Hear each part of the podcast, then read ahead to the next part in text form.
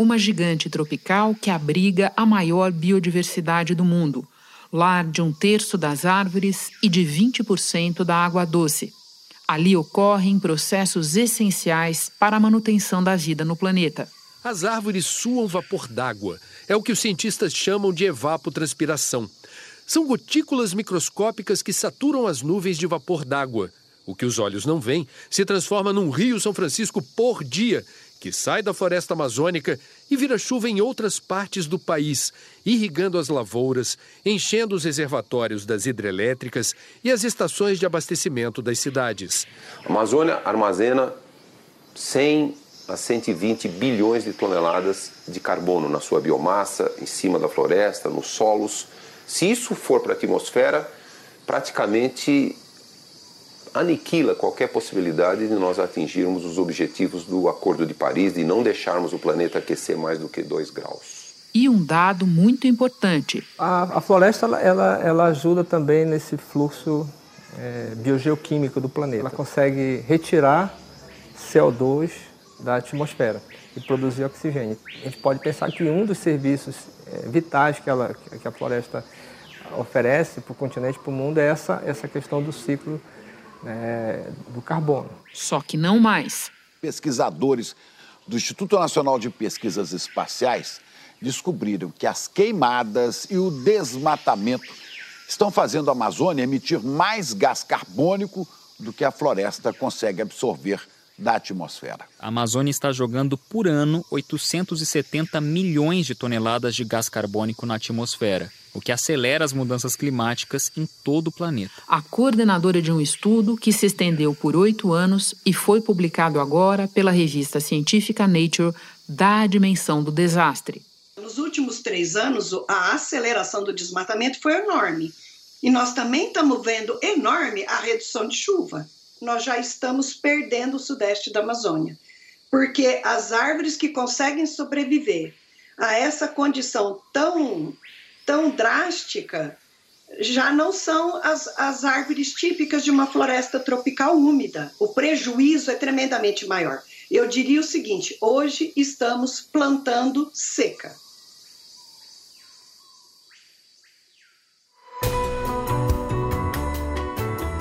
Redação do G1, eu sou Renata Loprete e o assunto hoje é a Amazônia, de sumidouro a fonte de carbono.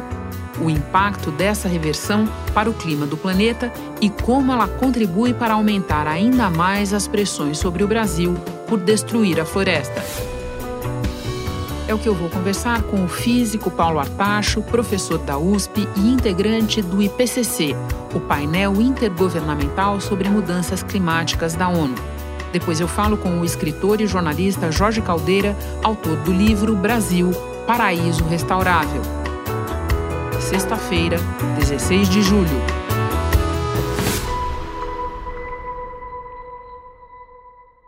Paulo, o estudo do INPE, publicado na Nature, concluiu que a floresta amazônica hoje está emitindo direta e indiretamente mais gás carbônico do que ela é capaz de absorver.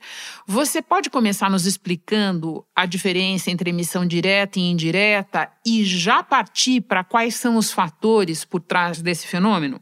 Bem, esse, esse estudo é, mostra questões muito importantes sobre processos que estão acontecendo na Amazônia.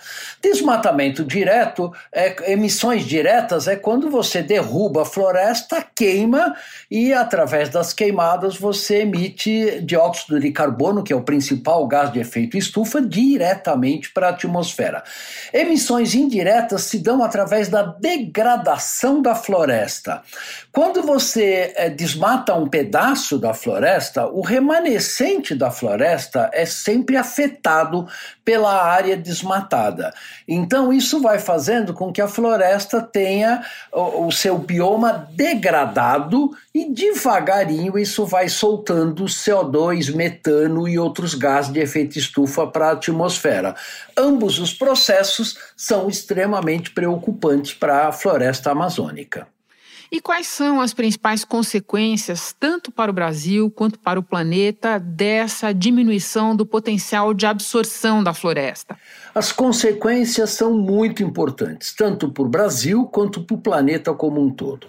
No nosso caso, é, ele mostra que isso pode agravar o aumento da temperatura global do planeta, afetando ainda mais o ciclo hidrológico do Brasil Central, por exemplo, onde a maior parte do agronegócio brasileiro está estabelecido. Né? O último relatório da ONU sobre o clima alerta que os efeitos devastadores do aquecimento global já vão ser uma realidade nos próximos anos. A temperatura global vai subir acima de um grau e meio até o fim do século. O impacto sobre os ecossistemas seria irreversível. A Amazônia está jogando por ano 870 milhões de toneladas de gás carbônico na atmosfera, o que acelera as mudanças climáticas em todo o planeta. O resumo do relatório traz o seguinte recado: a vida na Terra pode superar a mudança climática com o surgimento de novas espécies, mas a humanidade não vai sobreviver. Então, nós observamos que ao desmatar parte da floresta amazônica, você reduz o que a gente chama evapotranspiração, que é a quantidade de vapor de água que a floresta emite para a atmosfera. Reduzindo a evapotranspiração, você reduz as nuvens e você reduz a chuva. E, obviamente, chuva é um dos ingredientes principais da produção de alimentos e do agronegócio brasileiro. Portanto, isso afeta o Brasil de uma maneira direta, negativamente. Do ponto de vista do clima global, o Brasil está indo na contramão da maior parte dos países que estão se esforçando ao máximo para reduzir as suas emissões. Esta semana, a União Europeia colocou metas muito importantes de reduzir em 50% as suas emissões até 2030. O primeiro-ministro britânico Boris Johnson reforçou a meta de reduzir as emissões de CO2 em 68% até 2030, em comparação com 1990. O presidente Xi Jinping garantiu a China sempre honra seus compromissos. O país que mais polui no mundo já tinha se comprometido a neutralizar as emissões de carbono até 2060. Primeiro, por uma parte, até o Papa Francisco fez promessa zerar as emissões do Vaticano até 2050. Então o Brasil está indo na contramão do que todo mundo civilizado está fazendo. Isso nos isola ainda mais internacionalmente. Isso é ruim para a economia e é ruim para o país como um todo. A propósito do que você explicava, a coordenadora da pesquisa, Luciana Gatti, resumiu da seguinte forma: nós estamos plantando seca. Você concorda com essa ideia? É, não propriamente dito, porque nós não estamos plantando, digamos assim, né, mesmo na linguagem metafórica. O que nós estamos fazendo é agravando um problema global muito importante, que são as mudanças climáticas globais. Então, o Brasil tem que se juntar ao esforço internacional de reduzir uh, emissões. Né? E nós estamos indo na contramão desse esforço internacional, inclusive dando um tiro no próprio pé, já que se a gente imagina que a economia brasileira vai ser baseada no agronegócio daqui a 5, 10 ou 20 anos, nós podemos ter dificuldade de sustentar esse agronegócio por não termos os recursos naturais é, fornecidos pelo ecossistema amazônico, do ponto de vista da chuva, da regulação da temperatura, da modificação da circulação atmosférica e assim por diante. Então, o Brasil tem realmente que repensar, é, digamos assim, nessa linguagem metafórica, o que é que nós queremos plantar para o nosso futuro. Bom, e agora uma discussão quase infindável e que você conhece bem, a do ponto de não retorno, aquele estágio de destruição da floresta a partir do qual não seria mais possível recuperá-la. A que distância nós estamos desse ponto e o que significaria chegar até ele? Olha, a ciência ainda não tem a resposta exata para a sua pergunta. Nós não sabemos exatamente aonde está o ponto de não retorno, que significa o seguinte: significa uma certa quantidade de desmatamento, onde a partir desse nível de desmatamento, o restante da floresta amazônica pode não ter condições de sobreviver e pode haver um colapso da Amazônia como um todo. Né? A Amazônia perdeu 810 quilômetros quadrados de floresta no mês passado. O desmatamento aumentou 216% em relação a março de 2020. O desmatamento na Amazônia bateu recorde pelo quarto mês seguido. A Amazônia perdeu mais de mil quilômetros quadrados de floresta nativa em junho, segundo o sistema DETER do INPE, que emite alertas diários de desmatamento. Uma área do tamanho da cidade de Belém. As árvores que conseguem sobreviver a essa condição tão, tão drástica já não são as, as árvores típicas de uma floresta tropical úmida vão ser árvores que têm mais a ver com o cerrado do que a Amazônia. Isso é muito preocupante porque a Amazônia contém 10 vezes mais carbono do que todo combustível fóssil emitido a cada ano. Então, nós temos o equivalente a 10 anos de queima de combustíveis fósseis armazenado na floresta como carbono. Se nós permitirmos que esse carbono vá para a atmosfera, isto vai fazer um estrago no clima global monumental, como muitos trabalhos colocam. Aonde está esse, esse tipping point? Pesquisadores como Carlos Nobre estimam que esse tipping point pode estar a 40% do desmatamento da floresta original. Nós estamos a 20% atualmente, ou seja, nós estamos no meio do caminho. Ele também estima que se a floresta se a temperatura global do planeta aumentar em 4 graus centígrados, é, a floresta pode não ter condições de sobreviver. Nós estamos a 30% desse patamar, ou seja, a trajetória que a humanidade está indo pode sim colocar em perigo a sobrevivência da floresta amazônica, embora a ciência ainda não saiba exatamente aonde estão, onde está o início desse precipício. Portanto, se nós quisermos ser cuidadosos, é melhor a gente não testar uh, este precipício e se afastar dele o máximo possível. Então vamos terminar conversando sobre ser cuidadoso. O que é que dá para fazer para evitar essas consequências e que elas fiquem ainda mais catastróficas. Posto em termos simples, ainda é factível restaurar a floresta? Veja, ainda é factível você reduzir eh, ou eliminar os impactos das mudanças climáticas globais. Primeiro, os países desenvolvidos têm que parar de queimar combustíveis fósseis na taxa que eles estão queimando hoje.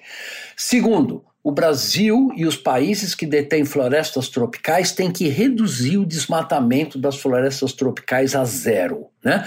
Isto é possível. O Brasil já fez um esforço enorme nesta direção, reduzindo o desmatamento da Amazônia de 28 mil quilômetros quadrados para 4 mil quilômetros quadrados de 2002 a 2013. Então, é possível sim reduzir essas emissões, é possível sim você parar o desmatamento da Amazônia com benefícios enormes para a sociedade brasileira. O que nós não podemos fazer é deixar é, que a exploração econômica desse recurso natural que tem um valor inestimável para o Brasil, simplesmente seja queimado e jogado para a atmosfera. Há maneiras muito mais inteligentes, espertas e, inclusive, lucrativas de utilizar os recursos naturais da floresta amazônica.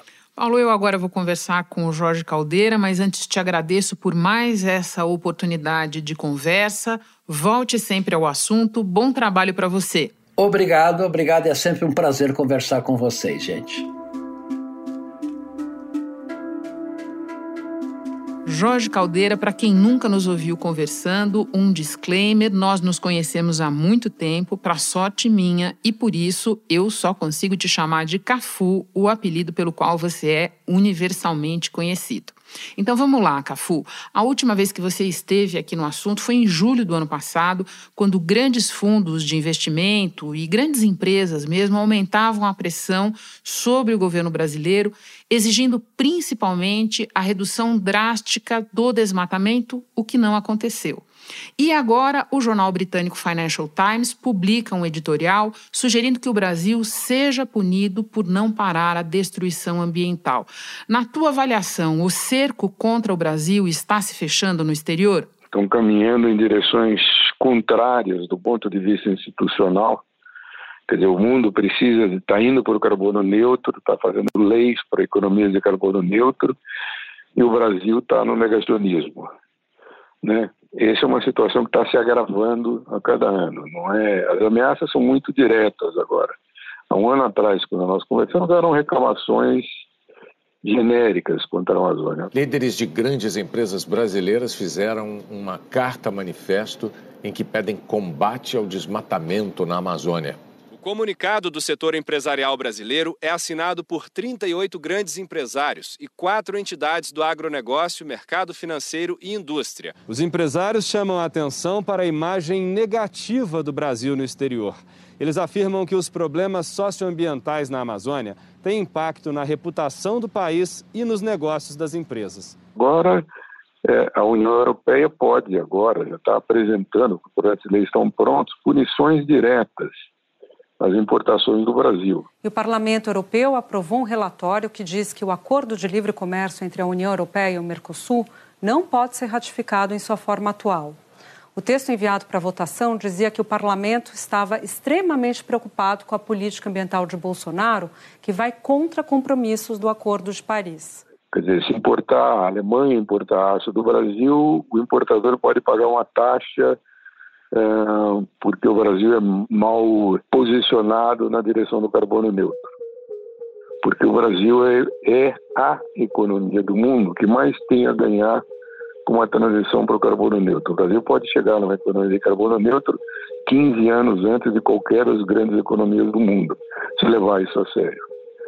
Então, a contramão que está se fazendo no mundo inteiro é essa. Quando a gente falou da última vez, um ano atrás, é, só a União Europeia era um governo cuja meta central de planejamento estratégico e orientação econômica era carbono neutro. De um ano para cá foi Japão, Coreia do Sul, China, Estados Unidos. Quer dizer, veja bem, Brasil, todas essas nações estão andando na direção do carbono neutro. O Brasil parar, fica para trás. O Brasil vai, vai ser pressionado cada vez mais um, e deveria o Brasil estar andando na direção contrária, deveria estar anunciando seus planos de carbono neutro, deveria acelerar isso, já está acontecendo na economia real. Ainda sobre a concretude das ameaças, o Financial Times defende que os investidores mandem um recado ao Brasil vendendo 7 trilhões de dólares em ações e títulos públicos brasileiros.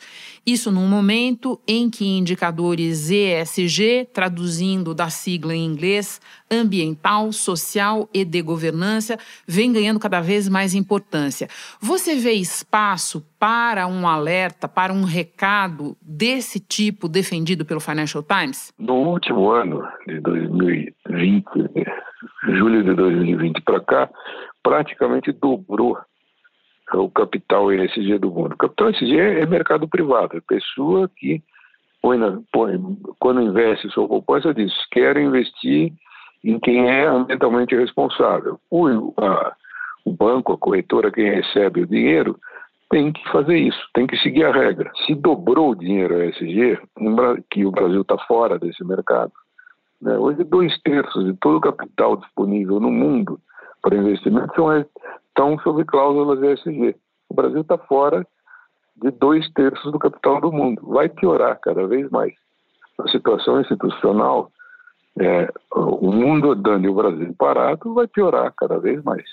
Agora, um dos motivos pelos quais a gente te chamou para tratar desse assunto é porque eu sei que você está entre os analistas que não acham que está tudo perdido, especialmente no campo energético, um assunto que é ainda mais urgente agora com a crise hídrica e que também aparece no teu livro mais recente. Você pode falar para nós sobre isso? Eu comecei a fazer em 2019. Você foi a primeira a saber que eu estava fazendo esse livro. Eu sou testemunha mesmo. E você é testemunha do começo do projeto era para analisar a longo prazo, três, quatro décadas, quais são os potenciais do Brasil numa economia de carbono neutro, né? que já estava se desenhando quando eu comecei a fazer. Entre aquele período e hoje, houve um progresso. A recessão do ano passado, coisa que pouca gente viu, eu passei analisando o impacto da Covid sobre a, a transição para o carbono neutro, nos primeiros meses da recessão, para poder fazer o livro. Houve uma aceleração brutal da transição para o carbono neutro no ano passado. Brutal. Coisa do seguinte tipo: 90% de toda a energia elétrica nova do planeta foi renovável no ano passado, que foi acrescentado. No Brasil é a mesma situação. Energia eólica e energia solar cresceram muito. A participação na, na produção de energia elétrica no Brasil está crescendo. Se instalou praticamente uma um belo monte de energia solar durante a recessão de 2020. Então, né, esses dados são positivos, que o Brasil está andando na boa direção e é inexorável, isso está acontecendo porque a energia solar é muito mais barata de ser instalada do que elétrica de grande usina. A eólica, o que foi instalado no Brasil, o gigawatt, que é o, o que se vende no fundo, custou um quinto o gigawatt eólico do que custa o gigawatt de Belo Monte. Então, as formas antigas de energia não são competitivas. E a economia brasileira segue esse padrão. Quer dizer, esse mês, né, a Votorantim anunciou 2 bilhões de dólares de investimento em eólica e solar e foram aprovados 6,7 giga, que é um belo monte e meio de solar e eólica. Então, as coisas estão andando no Brasil. O que não está andando no Brasil é que a gente não enxerga esse mundo. O Brasil dirige os seus estados, os planejadores estatais do Brasil, o sistema político brasileiro, olham o mundo dos anos 70. O Brasil vai ser atropelado. Né? Se, não se uhum. enxergar, vai ser atropelado. É o que está acontecendo. Em novembro tem a COP26. Até lá, se o Brasil não se mexer depressa, olha, em novembro do ano passado eu escrevi isso nos jornais para ficar claro. Se o Brasil não dá depressa, vai ser punido. Vai ser punido por quê? Porque o mundo inteiro está é, tá andando nessa direção. Não existe nacionalismo em clima. Não existe botar barreira para o vento. Não existe. E por fim, eu volto à Amazônia para te perguntar qual seria o papel da floresta numa economia que funcione a partir da natureza, como você propõe no livro. O Brasil, para fazer uma transição rápida para uma economia de carbono neutro, ao contrário dos outros países, principais países do mundo, tem que fechar o atual sistema energético e construir outro. Né? Então, a Alemanha, que tinha 5% de energia renovável há 20 anos atrás, agora tem 40%.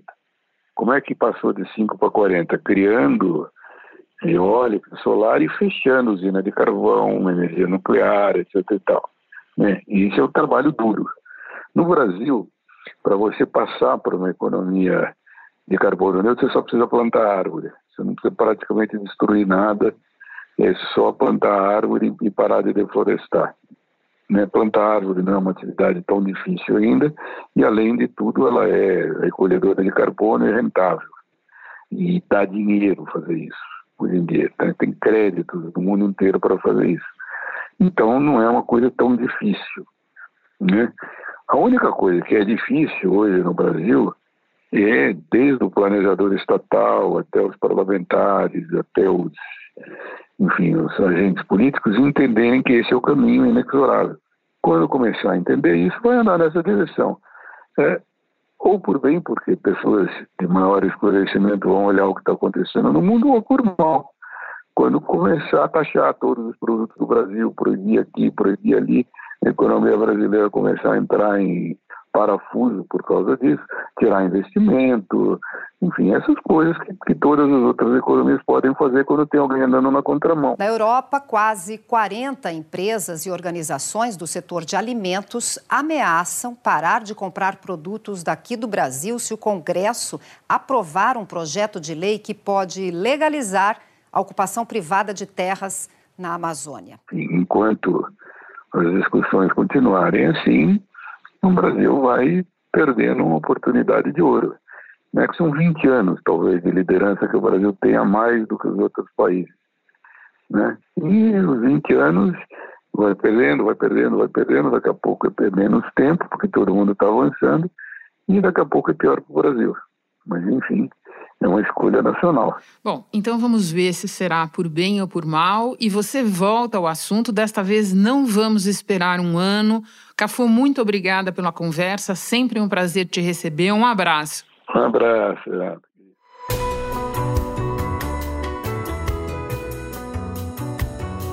Este foi o assunto podcast diário disponível no G1, no Globoplay ou na sua plataforma de áudio preferida. Vale a pena seguir o podcast na Amazon ou no Spotify, assinar no Apple Podcasts, se inscrever no Google Podcasts ou no Castbox e favoritar na Deezer. Assim você recebe uma notificação sempre que tiver novo episódio. Comigo na equipe do assunto estão Mônica Mariotti, Isabel Seta, Gabriel de Campos, Luiz Felipe Silva, Tiago Kazuroski, Giovanni Reginato e Ana Flávia Paula. Eu sou Renata Loprete e fico por aqui. Até o próximo assunto.